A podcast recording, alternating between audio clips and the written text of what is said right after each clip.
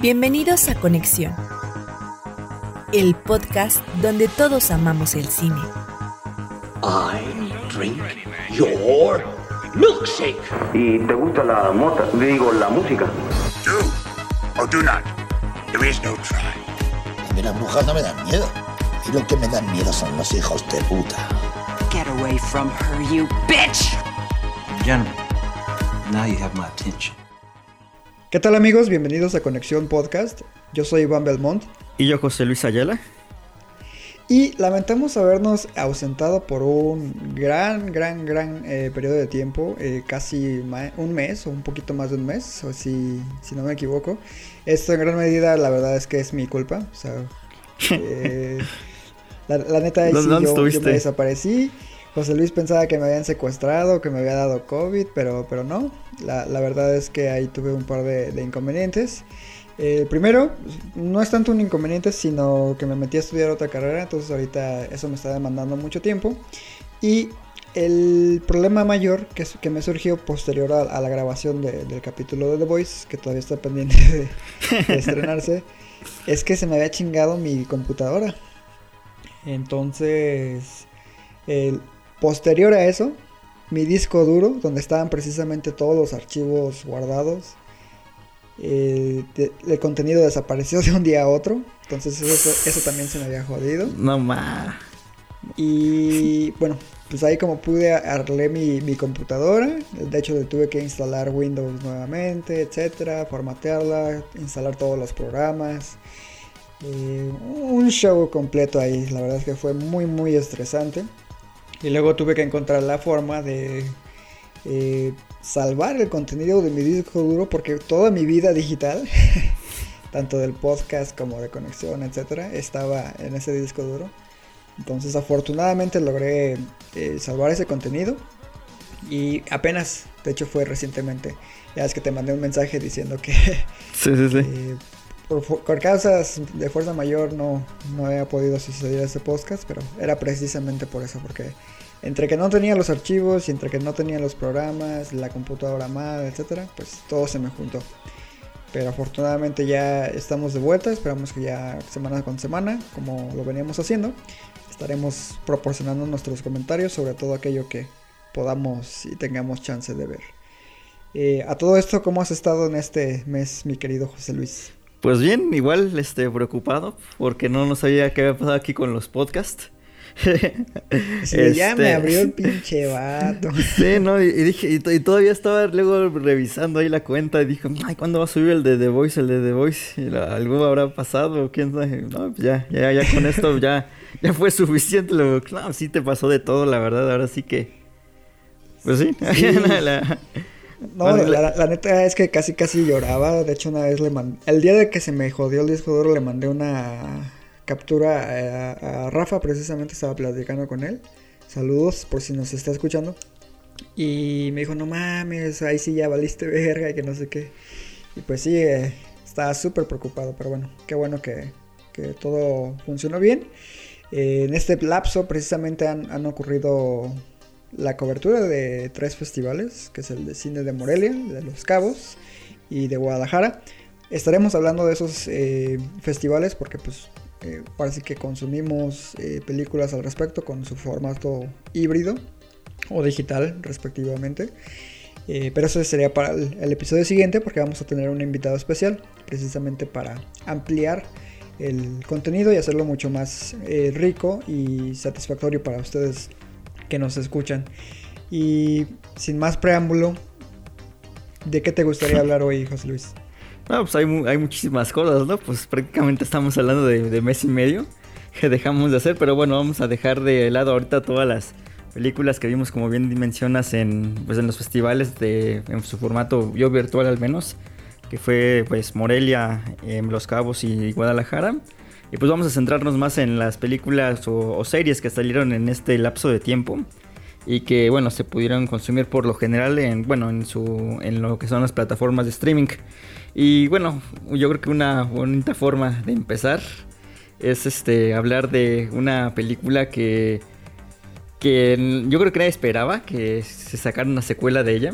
De cuando la anunciaron, este, fue realmente, yo creo que mucha gente se entusiasmó porque hay muchos fans de, de la primera parte. Y porque además pues tocaba un tema, pues el tema de, de moda, ¿no? Que es esto de, del COVID, del coronavirus.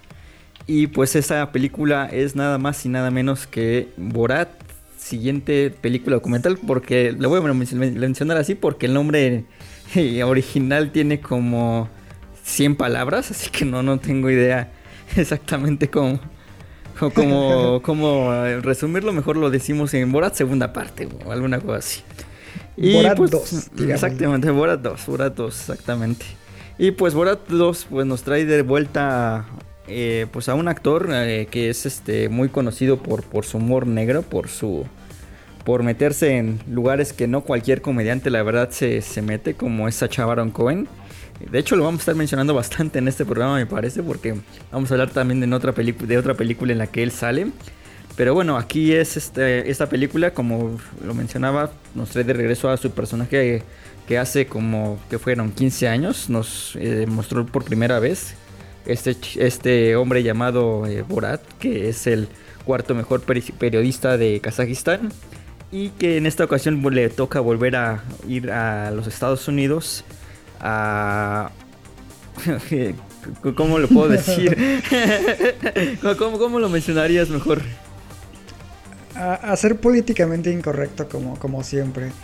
Eh, solo que como bien mencionas, la película original fue estrenada en el 2005, 2006, si no me equivoco. Sí, 2006.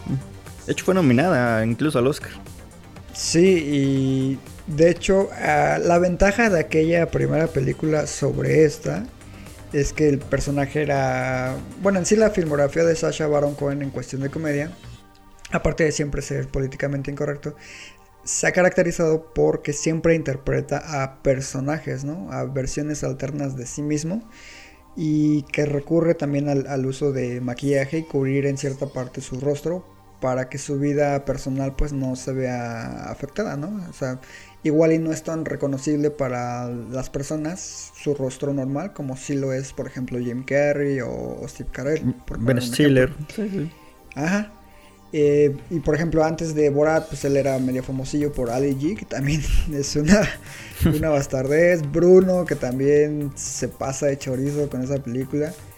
Y. Sí, tiene, tiene varias. Ajá.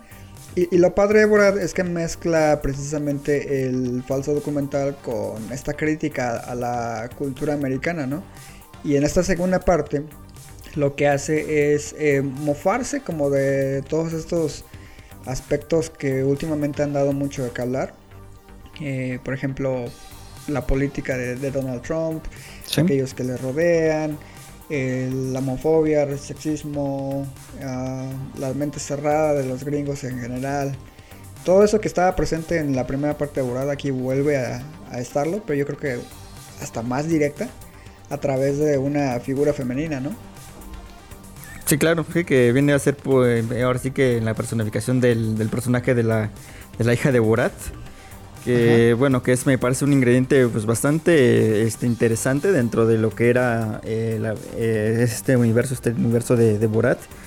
Porque pues le da, eh, como dices, este forma de, de, exponer nuevos temas vistos desde otra perspectiva. Porque estamos hablando de que pues este personaje pues nunca ha salido obviamente de, de Kazajistán y pues además tiene toda esta... Eh, ¿cómo se llama? Todos, todos, estos ideales, ¿no? De este, de este lugar, de que pues las mujeres no tienen restricciones en muchas cosas, entonces llega a los Estados Unidos y pues es otro, es otro panorama, ¿no? Realmente para allá hay escenas realmente muy graciosas. Han tachado de hecho a la película incluso de, eh, de machista en algunos eh, aspectos o incluso tirando lo que es bastante igual este con, eh, que ahora sí que, los, que kazajistanos pues salen mal parados. Y yo creo que pues esa es finalmente parte de, lo mismo, ¿no? De, del humor de, Sacha Baron Cohen. Él va sobre todos realmente y pues eh, es muy muy difícil que alguien eh, no se sienta ofendido de alguna forma con esa película. Más si tienes ideales ahí muy muy cabrones. Eh, porque si sí, sí, o si eres gringo efectivamente, o si eres pro Trump, o... Sí, no, hay, muchas cosas por las que te puede disgustar esta película. Lo mejor de todo. Lo mejor para un. Para, ahora sí que como espectador es irte la. eh, a pasar lo más relajado posible porque te van a tirar en cualquier momento y, lo- y lo sabes. Y si entras, yo creo que en el juego es, es una película muy, muy divertida con unos gags, la verdad, bastante este, atrevidos y, y algunos muy memorables. Eh, ta- tal vez ya no tenga la frescura de, de la primera, porque pues la primera pues, fue totalmente un parteaguas cuando salió, mezclando esto del Sí. falso documental con todo el humor negro, burlándose. Entonces fue todo un parteaguas la primera parte y a lo mejor la segunda ya no tenga a lo mejor la misma frescura, pero tiene su punto y creo que eh, a lo mejor no termina de ser un producto totalmente redondo porque finalmente son una serie de gags que se van ahí eh, uniendo para hacer eh, una trama ya más este ahora sí que la trama ya, ya no se siente tan elaborada se siente incluso demasiado eh, Improvisada. ¿no? improvisada exactamente es, es la, es la- es la palabra demasiado forzada en algunas ocasiones y a lo mejor funciona mejor como pues de gags independientes pero dentro de todo pues, la película es muy muy divertida Sí, lo que mencionas es cierto. Se siente poco uniforme y en, y en cierto punto parece que estás viendo distintos sketches de, por ejemplo, no sé, Saturday Night Live o cualquier show similar. Eh, lo que me llama precisamente la atención y creo que es el fuerte principal de la película es que, como bien comentabas, los puntos en que precisamente se mofa adrede de la realidad, ¿no? Y por ahí hay un, un par de momentos que me parecen muy, muy perturbadores porque pues es- te estás dando cuenta de que de lo que él se está mofando en ese momento es, es algo real, no es algo que haya él escrito directamente, ¿no?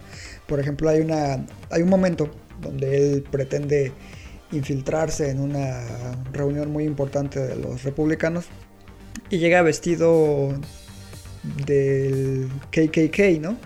Del Ku Klux Sí. Klan. Sí Y sí lo voltean a ver, pero nadie dice nada, ¿no? En cambio, ya cuando se disfraza de, de Trump, ahí sí la hacen de pedo. Y o sea, es como, güey, el, el- el KKK es más perturbador que Trump y no le dices nada. Sí, no. Otra es donde mezclan a este político que precisamente es eh, amigo y muy cercano de, de Trump, este Giuliani o cómo se llama, Rudy Giuliani. Y básicamente se está dando ahí una situación súper perturbadora con el personaje femenino hasta que llega precisamente eh, Borat, ¿no? Y te das cuenta de cómo eh, la política gringa y estos, esos personajes son sumamente detestables y es algo real, o sea, no es algo que él haya eh, fingido, ¿no? Y lo tienen en, en pantalla. eh, precisamente yo creo que ese es el horror más grande de, de esta película. Y sí, en términos generales es, graciosa. Como dices, desde la primera ya. Incluso con Bruno ya pasaba. Que no se sentía tan, tan fresca. Porque es algo muy similar. El dictador también sufre un poco de lo mismo. Pero en términos generales yo creo que vale mucho la pena ver Borat 2. Por, por todas estas situaciones que, que mencionamos. Y pues al menos una que otra carcajada te va a sacar. Sobre todo cuando implementa ahí lo de lo de COVID, ¿no? De que el virus y que no sé qué. Sí, no, ese giro es bastante, bastante gracioso al final. Incluso ahí Tom, incluso Tom Hanks ahí tiene un cameo. Y pues sí, no, la, verdad- la verdad es que sí, eh, eh, como tú lo dices, es Sacha Baron Cohen 100%, 200%. Entonces, si no te gusta el cine de, de este señor, seguramente esta no te va a gustar. Y si sí te gusta, pues te la vas a pasar re- realmente bomba. Exacto, estoy de acuerdo. Y pues Y- bueno, sí. Ajá. Sí, pues, sí, si gustas, vamos, seguimos con Sacha Baron Cohen. Vamos a hablar de, de otra de, de las películas en las que, bueno, este hombre eh, está siendo protagonista en este 2020. Y aunque en esta no es totalmente, pues, el protagonista principal, pues sí conforma eh, uno de los elencos, pues, eh, sí es, sí es parte de los, sí es integrante de uno de los elencos más interesantes del año.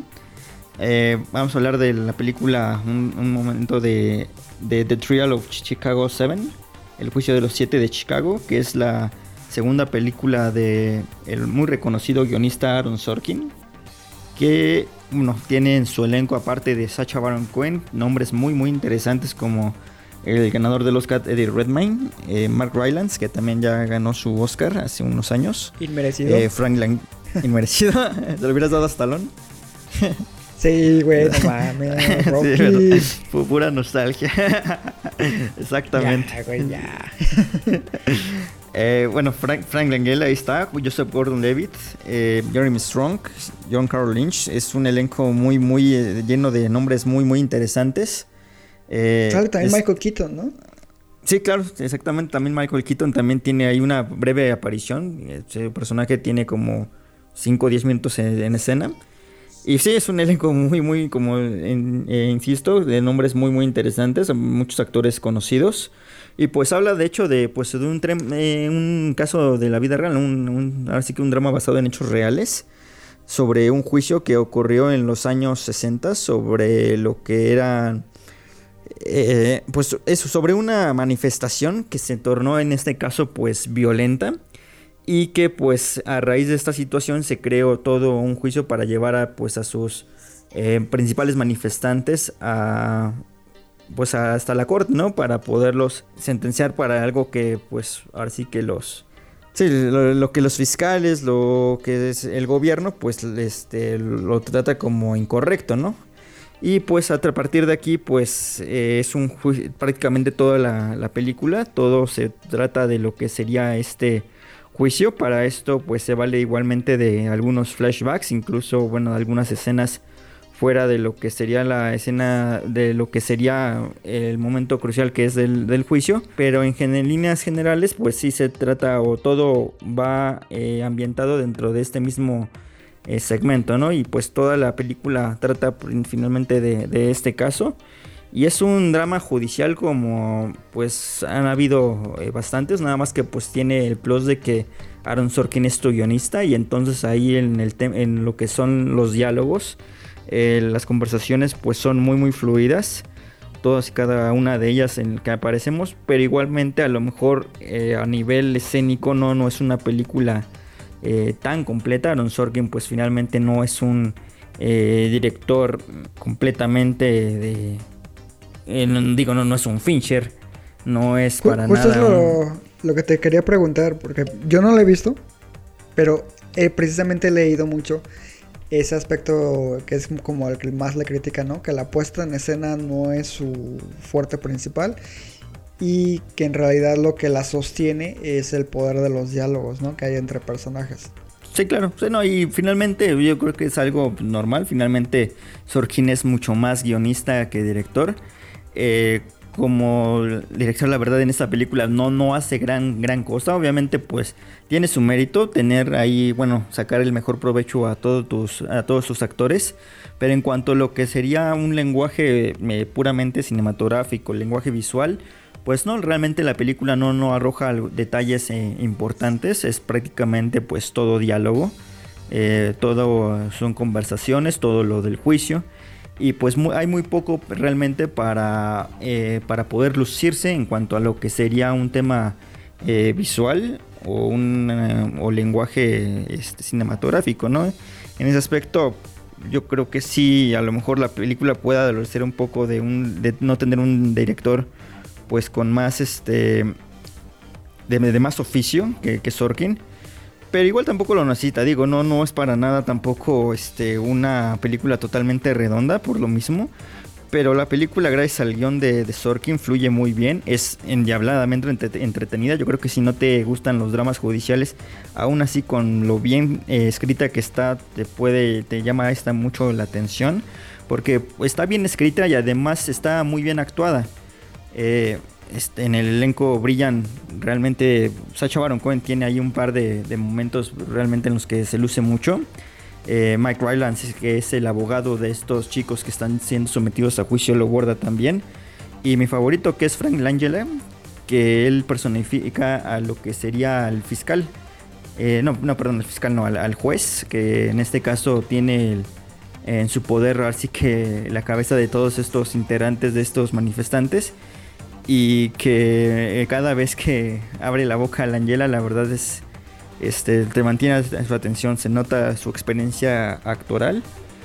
Y bueno ah, también aparte de ellos pues están el resto del elenco que pues todos están eh, bueno ya unos mejores que otros pero en, en- líneas generales todos brindan interpretaciones pues a, a la altura no de lo que se pide Y con el guion de Sorkin, pues esto hace que sea realmente un- un pel- una película que, que fluye bastante bien, de buen ritmo. Pero, pues como lo vuelvo a mencionar, no, no termina igual por cerrar la, la obra. Aquí tengo una pregunta.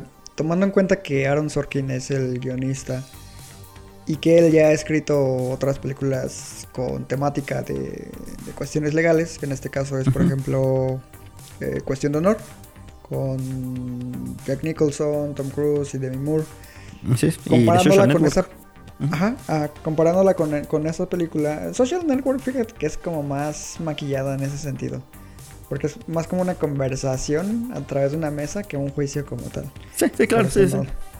Por eso no la menciono. Pero comparándola directamente con Cuestión de Honor, ¿qué tan similares son en cuanto a la presentación precisamente de esa temática de ley, vaya? Yo creo que ambas películas pues tienen nuevamente las mismas este, virtudes, así como las mismos a lo mejor eh, defectos. En esa película igual tenía un elencazo, eh, obviamente pues tener a Jack Nicholson en su mejor momento pues te daba un plus muy muy importante. Pero incluso pues eh, Tom Cruise estaba bastante bien, Kevin Bacon me acuerdo. Y la película Sí. igualmente fluía muy bien en lo que eran este, los- las escenas de- del juicio, en lo que eran estas conversaciones igualmente eran eh, pues era una película que fluía bastante bien. Eh, esta película la dirigía eh, Rob, Rein- Rob Reiner que también es un director pues que en su momento tenía mucho oficio igual. Eh, antes de Cuestión de Honor me acuerdo que, que había dirigido Misery que Sí. yo creo que debe ser su mejor película en, en cuestiones de, de- de realización Katie Bates le debe las gracias eternas. Sí, totalmente, no, no. No, y también James Caan estaba muy bien en esa película, Sí. pero sí, definitivamente, pues Katie era la, la reina de, de esa película. Y en cuestión de honor, eh, es una película igual en la que Rob Reiner pues hace gala de, de ser un buen director eh, eh, narrando, un buen director de, de actores. Eh, No me acuerdo que la película tuviera muchas eh, proezas igual este, del lenguaje visual, pero igualmente era una, es una película que pues, te entretenía, ¿no? Que fluía también bastante bien. Y nuevamente, insisto, todo se debe muy bien a la, a la labor de, de Aaron Sorkin. A lo mejor sí lo que tenía un plus más importante de Cuestión de Honor era que tenía una mejor definición en sus personajes. Porque pues aquí no... Si, aquí los personajes principales pues son los de los que están siendo enjuiciados, ¿no? Y en Sí. aquella no, en aquella pues el principal era Tom Cruise, que era el personaje que pues que los defendía. Entonces pues ya no tenía, aquí intenta darle a lo mejor demasiado peso a los siete personajes y no lo logra con todos. En cambio allá pues no eran tantos y a lo mejor eso hace que, que, el- que al menos el dibujo de los personajes se sienta más este, natural. ok. ¿Y con cuál te quedas de esas dos? Con yo creo que con cuestión de honor. Con cuestión de honor me quedo. No vean el juicio de los siete amigos. No, no, sí, vean, vean, véanla totalmente. No, véanla, véanla, cómo no. Es bastante buena. Eh, digo, no, no, no creo que vaya a acabar en mi top 10 del año, sinceramente. Pero es una película muy, muy, este, muy, muy eficaz. Yo, yo sí la recomendaría. Hablando del top 10 de- del año, vete preparando porque después de que grabemos precisamente el episodio de, de los festivales, estaremos ya abordando por- probablemente antes de que finalice el año y antes de que inicien las fechas festivas ese tema para dejar ese capítulo ya listo para nuestros escuchas. Y la, la siguiente película que tampoco he tenido yo oportunidad de ver porque hashtag vida ocupada, hashtag se me chingó la compu, hashtag se me murió el disco duro, es la de Hilly Billy Elegy, ¿se llama? Sí, sí, se llama. Sí, sí, sí. Hilly Billy Elegy, sí, exactamente. Y esta película, eh, eh, bueno, a mí me llama mucho la atención porque es protagonizada por Glenn Close y Amy Adams. Y precisamente estaba haciendo mucho ruido antes de su estreno porque todo el mundo estaba diciendo así de... No, pues es que mm, Frances McDormand no puede ganar el Oscar o no se le puede asegurar porque aún falta que se estrene esta película y pues trae a estas actrices y pues, la academia le debe el Oscar a Amy Adams desde no sé cuándo y Glenn Close puede ser que gane otro, etcétera. Total, todo el mundo está así como súper hypeado con, con este proyecto la verdad es que en papel se, se leía muy bien y resulta que el efecto que ha generado en la audiencia es totalmente opuesto. creo que no ha gustado en demasía.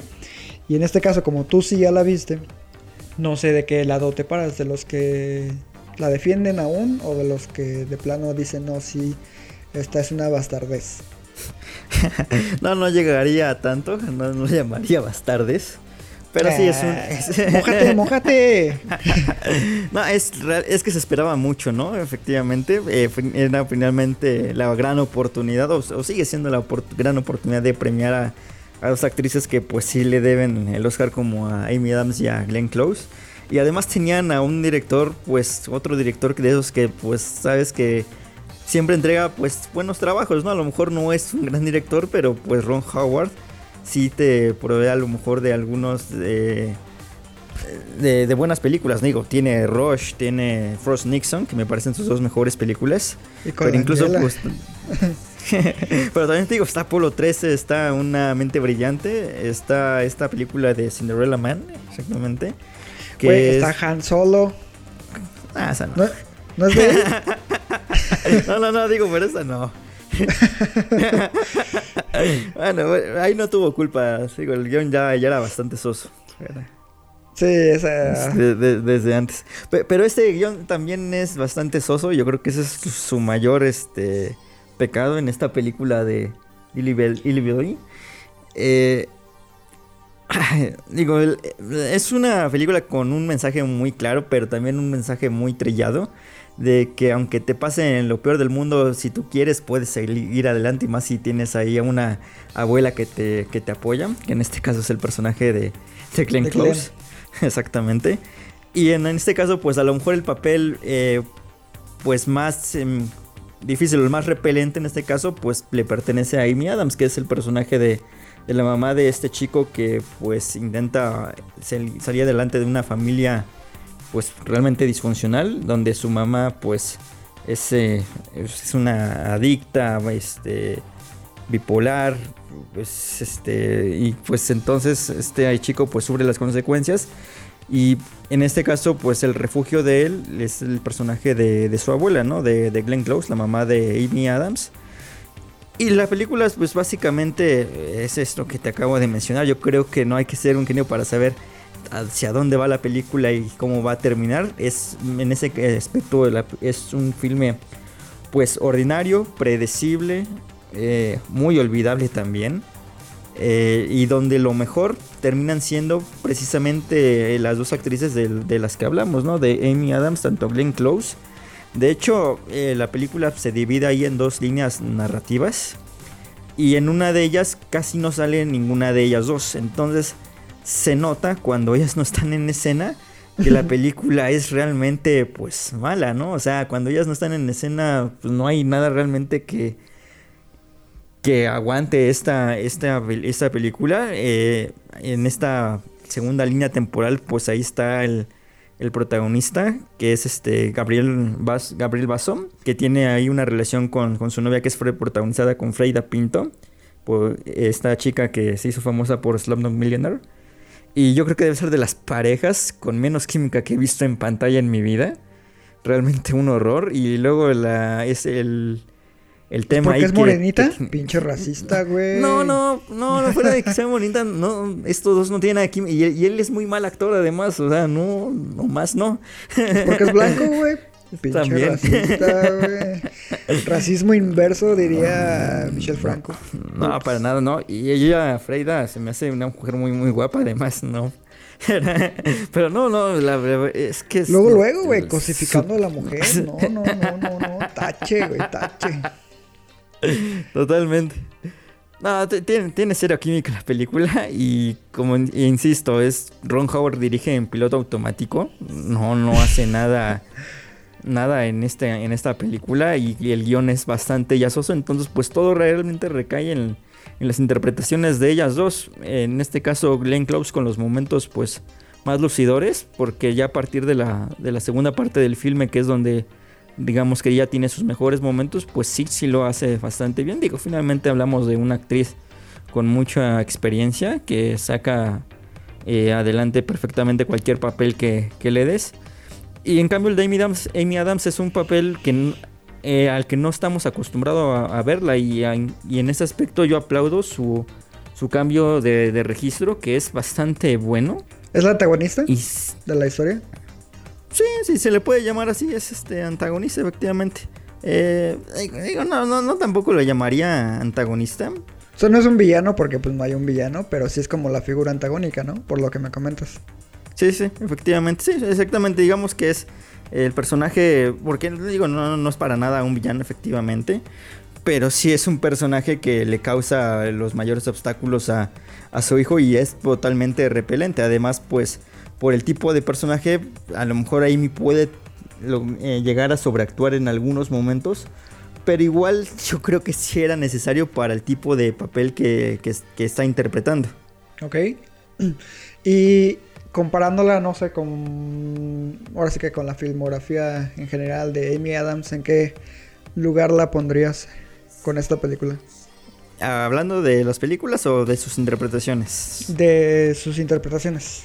Mm, digo, no está abajo de sus mejores trabajos, que pues para mí yo creo que sus mejores eh, actuaciones han sido en Arrival, en Nocturnal Animals y seguramente ahí pondría yo creo que también eh, American Hostel. Y yo creo que viene debajo de ellas, pero o sea, se le aplaude el, el cambio de, de registro a ella. Oye, güey, ¿y Encantada? ¿Dónde la dejas? También, también. Ah, es que es la número uno, güey. También.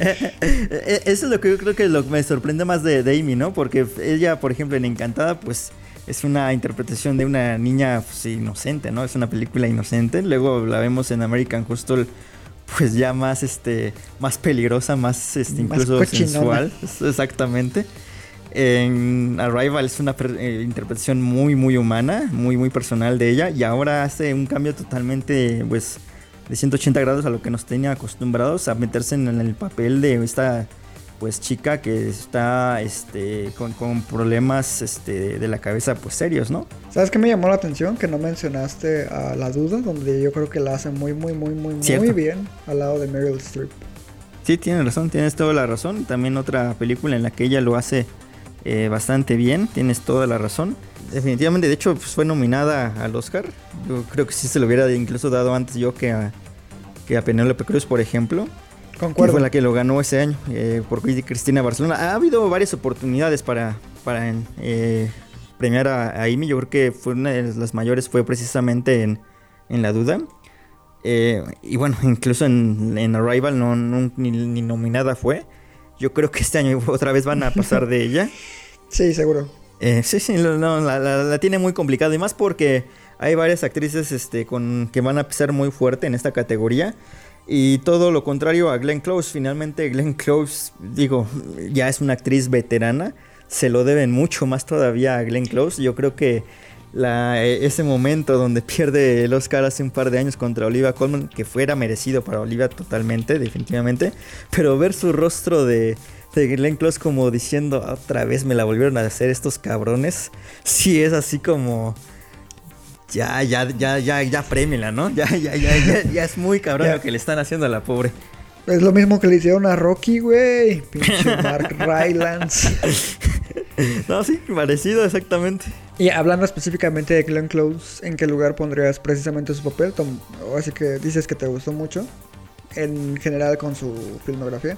No, la- las dos me gustaron mucho, yo creo que a la par. Eh, me- como insisto, me sorprendió más Amy Adams, pero Glenn Close es una actriz de gran experiencia. Eh, insisto, otra vez, este, a lo mejor le van a dar el Oscar más porque se lo deben que por otra cosa. Definitivamente si me quedo con una actua- actuación de, de Glenn Close por la que debió haber ganado, pues es por esta película de Relaciones Peligrosas. Dangerous Eh, Dangerous sí. Ahí era, ese era el Oscar de, de Glenn Close y no, no- y se lo quitaron. Obviamente, pues Atracción Fatal es igual un filme ícono eh, para ella que la catapultó como casi un sex symbol. Incluso en The Wife, eh, la, la verdad es que ella lo hacía bastante bien. Tuvo la mala fortuna de que Olivia Colman ese año entregó una interpretación magistral en The Favorite. Y yo la pondría en los siguientes niveles de, de interpretaciones de, de, Glenn, de Glenn Close. Yo creo que ahí a la par de esta película que también sacó de Albert Nobbs, por la que me parece que también fue nominada. Y ahí Sí. junto a, a su Cruella de Vil, ¿no? Que también es un personaje muy divertido. Justo eso te iba a decir, güey, que dónde dejabas a un Dálmatas, güey. Oscar por ser Cruella de Vil. Ah, sí, no, de- es, lo, es lo mejor de, de- Digo, hay, siempre hemos hablado de estos live action que desatinan totalmente en- luego en, su- en sus, en sus El casting, castings. ¿no? Sí. Exactamente, y yo creo que de los mejores casting que han hecho en estos live actions de Disney ha sido precisamente Glenn Close como Cruella de Vil. No la tiene nada fácil eh, Emma Stone, ¿eh? Para, para superar a, a Glenn. Veremos qué, qué ocurre con esta película. Yo le tengo un poquito de fe nada más porque es Emma Stone. Y quiero Sí. pensar que su carisma será suficiente para al menos hacerla entretenida. Pero de ahí en fuera, eh, sí. ¿Sabes también cuál me llamó la atención en su momento? Es la Casa de los Espíritus, creo que se llama. Ah, claro, sí, sí, sí. También, la, tal- cierto. la considero bastante interesante dentro de, de su filmografía. Y pues ahora sí pasamos a, a lo que es el estreno de la semana, que precisamente salió el fin de semana pasado, si no me equivoco. Eh, Viene siendo la cuarta temporada de esta famosa serie que viene a reemplazar a House of Cards como la serie insignia de Netflix eh, The Crown. Que de hecho, pues como no sé si vieron los memes y los rumores en, en internet, que pues, el- el- gracias a lo carísimo que salió el vestido de Diana, pues se cancelaron numerosas series, entre ellas pues, ya, la- ya habíamos mencionado algunas en, en episodios anteriores. Eh, The Crown toma el- nuevamente el, el lugar de Isabel II para continuar con esta historia sobre su familia y la monarquía en general. Y aquí lo que llamaba la atención desde un inicio era la esperadísima introducción de Diana Spencer, mejor conocida como la princesa de Gales, la mujer afortunada o desafortunada, como la quieran ver, que, se casó con Carlos Charles y que precisamente es como el motor principal de todo lo que acontece en esta cuarta temporada. Eh, también se abarca en cierta forma lo que es el movimiento político eh, en Irlanda con la IRA, estos extremistas que pues en cierta forma defendían su, su territorio, no con los mejores métodos, hay que decirlo. También se abarca la introducción de la primer mujer primer ministro en el gobierno británico, que en este caso pues es la famosa dama de hierro, Margaret Thatcher, que en esta ocasión es interpretada por esta chica que salía en, en X-Files. Y se me fue el nombre, güey, no me acuerdo. Sí, también ya se me fue totalmente. ya quedamos mal. Pero eh, bueno, ella viene interpretando a, a este personaje, creo que hace un, un buen trabajo y obviamente pues aquellos que ya conocemos, ¿no? Olivia Colman como la reina, eh, Elena Bonham Carter como Margarita, etc. Entonces yo creo que esta temporada, a pesar de que tiene algunos de los momentos más destacables de la serie, creo que sí se siente un poco dispersa ya analizándola a fondo. Eh, me hizo mucho ruido que le hacen como una gran presentación a todo este asunto de la IRA. Creí que iban a abarcar pues bastante sobre el tema en al menos un capítulo. Y la verdad es que nada más es una embarradita. Yo creo que no quisieron arriesgarse a, a, no sé, que la serie fuera catalogada como tomar cierta postura política. Yo creo que Peter Morgan intentó evitar esto y pues fuera de un evento histórico que tuvo hay que ver con, con cierto personaje que es Lord, Lord Mountbatten, eh, se deja de lado eso y la verdad es que sí, a nivel personal me decepcionó. Eh, yo creo que pudieron haber hecho mucho más con, con todo este clima político. Uh, igual lo de la guerra de las Malvinas eh, con Margaret Thatcher. Ahí yo creo que lo extienden un poquito de más. Pero en términos generales, la producción de la serie nuevamente de primer nivel. La fotografía increíble. Em, Me encantó que el capítulo de donde precisamente se lleva a cabo toda esta ceremonia ¿no? de presentación de Diana, del compromiso, etcétera, parece como una película de cuento de hadas, ¿no? Desde los encuadres, eh, la toma, de cómo ella va bajando las escaleras, etc. Todo es como muy mágico hasta que llegamos precisamente a la cruda realidad. Yo creo que esta chica Emma Corrin hace una gran labor como Diana. Obviamente físicamente es muy diferente. Emma Corrin pues es yo creo que un poquito más bonita y tierna que lo que solía ser Diana en ese, en ese entonces. Pero lo que logra es como transmitir esa personalidad, ¿no? Tan, tan vivaz, tan agradable que, que esta mujer solía tener. Y pues yo creo que se roba el, show por completo, ¿no? Sí, no, totalmente. Y porque básicamente es lo que le ponen más énfasis en esta eh, cuarta temporada. Eh, como ya, ya, ya, busqué el nombre de la actriz, si no vamos a quedar peor. Eh, Gillian Anderson, que es, es Margaret Thatcher.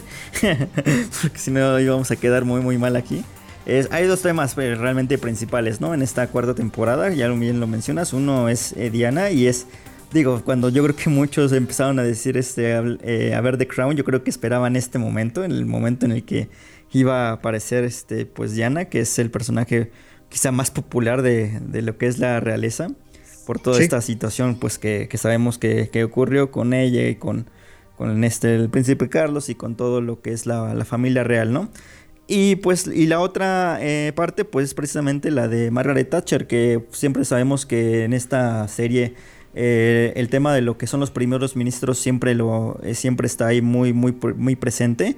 Y esta vez no fue la excepción, con todo, con todo merecimiento, ya que pues Margaret Thatcher es uno de los personajes políticos más importantes de la historia reciente del Reino Unido por toda esa situación del, pues de obviamente la guerra de, las Malvinas. Obviamente, pues el ser la primera ministra británica, pues también le deja ahí un este, rastro importante. Y pues igualmente, digo, digo ambas actrices, la verdad es que abordan sus personajes. Eh, yo me acuerdo de esta película, por ejemplo, de Margaret Thatcher que salió hace algunos años, de Iron Lady con Meryl Streep. Sí. que realmente pues, era una película pues bastante eh, aburrida, vacía, que realmente servía para el lucimiento de, de Meryl, ¿no? Y en ese aspecto incluso me acuerdo que se trataba, digo, cuando yo veía esa película veía pues a Meryl interpretando a, Margaret Thatcher, ¿no? Aquí veo realmente a, a Margaret, ¿no? Veo a una Margaret eh, más humana, tiene ahí momentos este, muy personales ella, por ejemplo, con el tema de, de su hijo, de, su misma situación de ella como, como mujer al llegar a un lugar donde pues prácticamente es este gobernado por puros hombres, obviamente a excepción de, Isabel. Y toda esta parte a mí la verdad sí, sí me gustó mucho cómo la fueron este, exponiendo.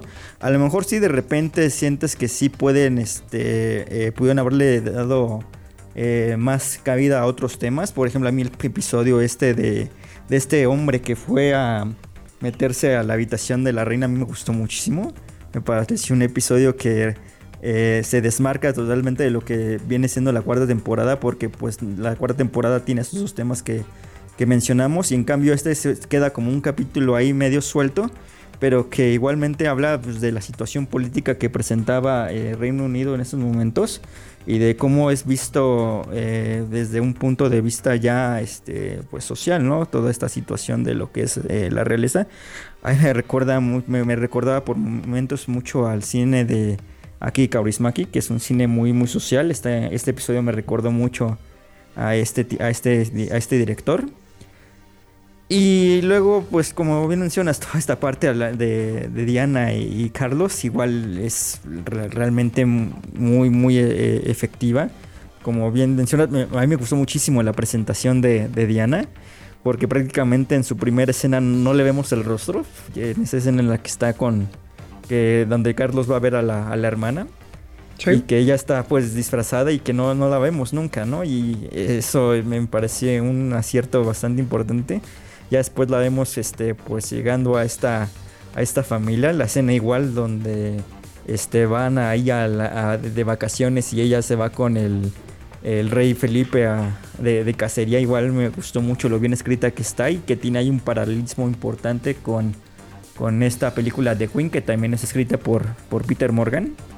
Entonces son varios detalles ahí que, que sí a mí me, gustaron muchísimo. Eh, a lo mejor sí, como tú eh, mencionas, puede a lo mejor sentirse un, un poco dispar en algunos eh, episodios. Creo que a lo mejor, por ejemplo, el episodio de Margarita no, no, no es, es de, los, de los menos buenos para este personaje que hasta este momento era, yo creo que el personaje sí. más interesante de todos. Creo que esta, en esta temporada, pues como que dijeron, pues sí te vamos a dar un episodio, pero vamos a enfocarnos en las, en las otras dos, ¿no? En Margaret y en, y en Diana. Claro, y también unos personajes que me parece que dejaron de lado no entiendo por qué.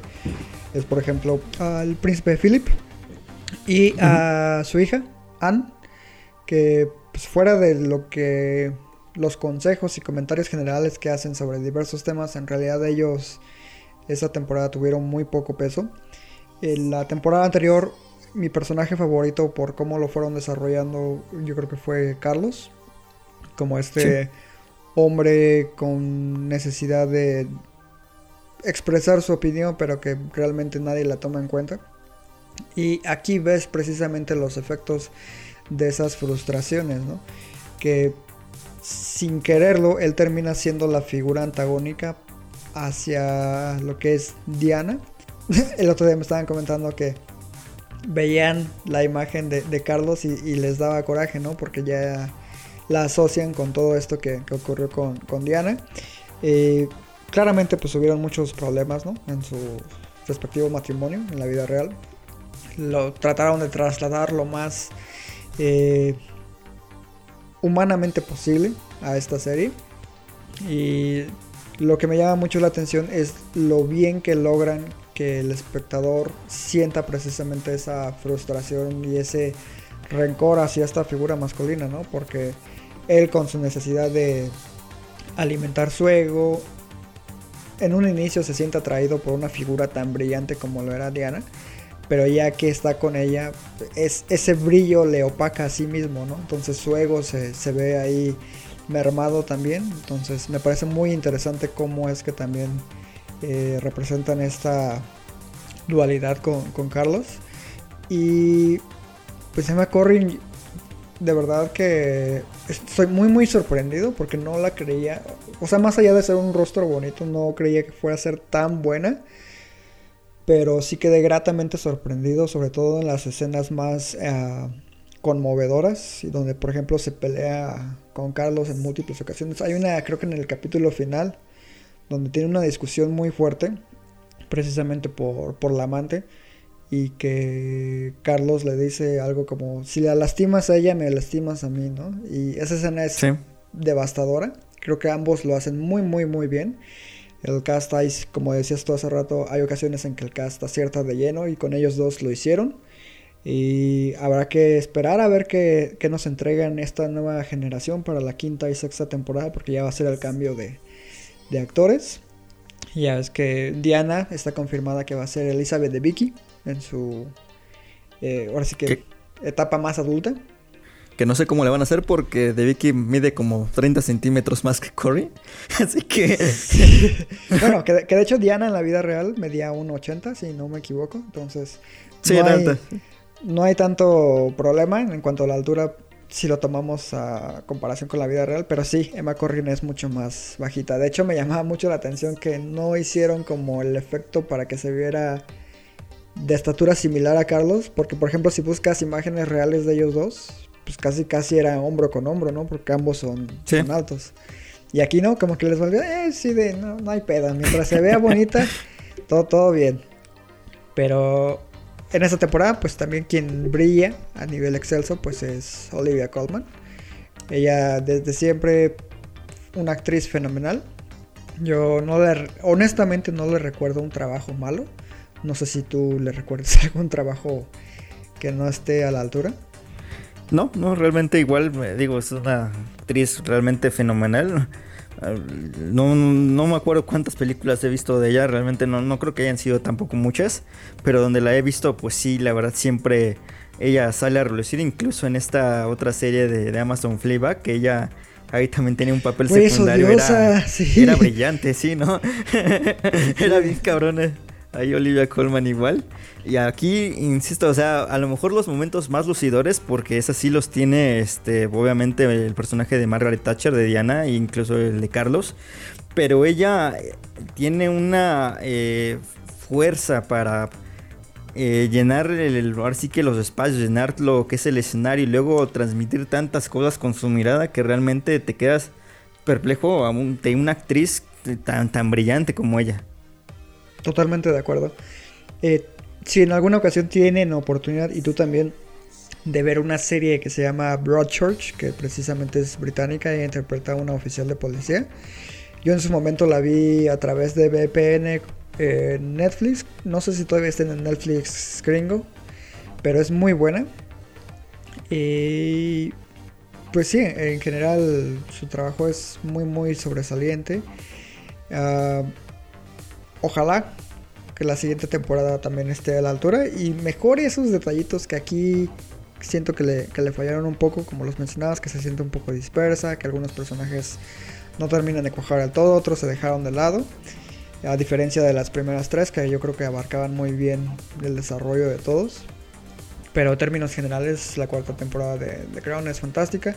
Algo que me ha llamado mucho la atención es que esta es la primera temporada que ha causado mucho revuelo ¿no? en, redes sociales, precisamente por el tema de, de Diana y Carlos. Y muchos demandan así de que se establezca desde un inicio que esta es una ficción, ¿no? Y yo creo que es innecesario, porque pues es, a final de cuentas, una, una serie basada en hechos reales. Obviamente van a dramatizar cosas que, que no ocurrieron, o meter cosas que, no sé, temas que jamás pasaron. Por ejemplo, en el capítulo que te gustó, el del tipo que se infiltra en el castillo, en el palacio. Eh, hasta donde tengo entendido, en la vida real sí llegó a entrar al cuarto de, la reina, pero ya es que en el episodio ambos mantienen una conversación tensa, pero cordial, ¿no? Y en la vida real tengo entendido que eso no ocurrió, que, la reina lo vio y se echó a correr. Entonces, pues obviamente va a haber diferencias entre ficción y realidad. No, no es necesario como hacer hincapié en ese punto. Y pues sí, a ver la, siguiente temporada. Ah, ¿Sabes también que estaba pensando cada vez que veía a Emma Corrin? ¿Qué, Ella sería ideal para interpretar a Clarice Starling porque se parece un chingo a Jodie Foster, güey, de chavita.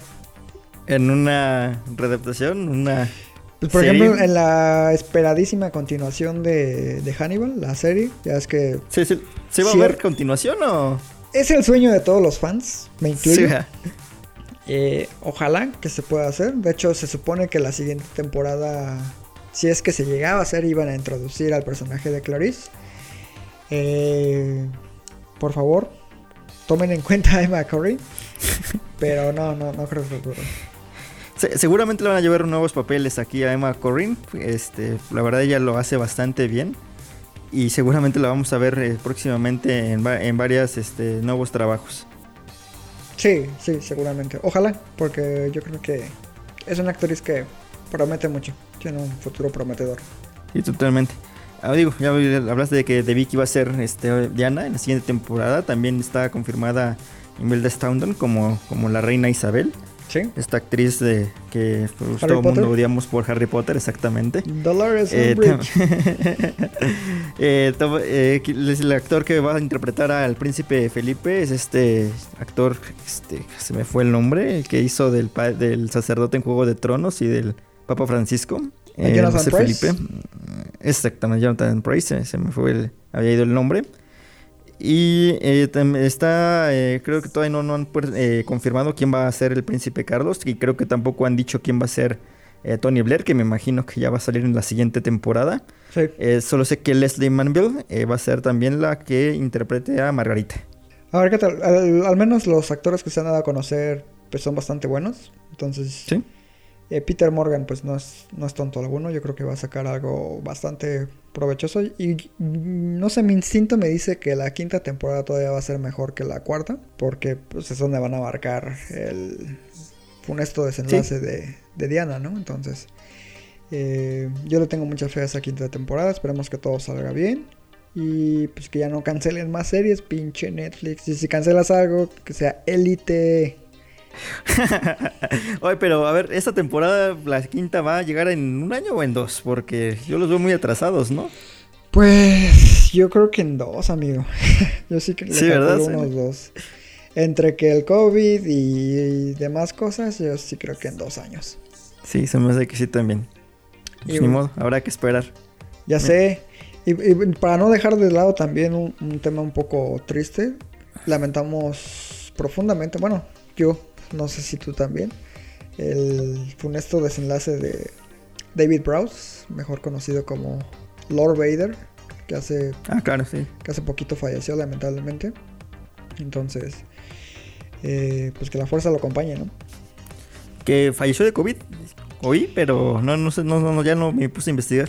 Creo que no se ha confirmado. Yo honestamente nada más leí que, que había fallecido tal día, tal hora, pero no busqué los detalles. Y pues tampoco vamos a, a echar choro aquí, ¿no? Entonces, ya que, Sí, no, totalmente. que se suelte ¿Qué- bien la qué- información sobre qué ocurrió, pues ya les estaremos comentando a más detalle. Eh, posteriormente estaremos hablando de Mandalorian, que ya también ahí estamos checando cómo funciona Disney Plus. También estaremos dando nuestros comentarios. Nada más dime en este momento si te está gustando o no.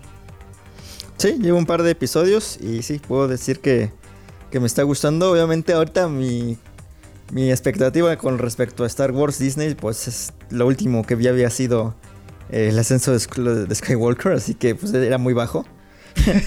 pero no, pero no, este, afortunadamente son episodios muy cortos, pues digo, son de 30 a 40 minutos, entonces eso hace que no estén perdiendo el tiempo ahí en, en otras cosas y hasta el momento pues, lo veo eh, una serie con bastante fluidez y como que recuperando hasta cierto aspecto pues, lo que es la esencia, ¿no? De, de Star Wars. Sí, la verdad es que John Favreau no es ningún pendejo.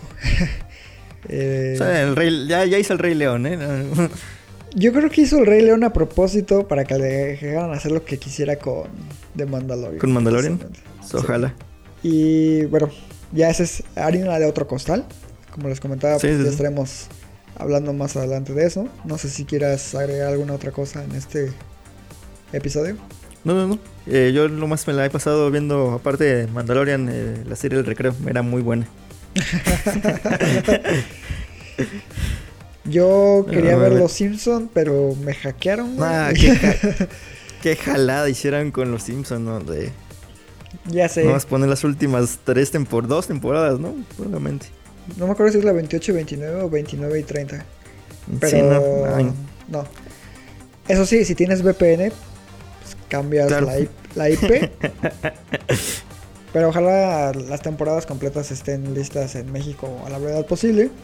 El próximo 4 de diciembre se estrena Mulan apenas en Sí. territorio latinoamericano a través de la plataforma. Nosotros pues ya la vimos. Porque piratas. Pues sí, pero me voy a quedar al menos con Disney Plus un par de meses para ver Mandalorian y, y ver la de, de Soul, que también que es el otro estreno importante de, este mes, ¿no?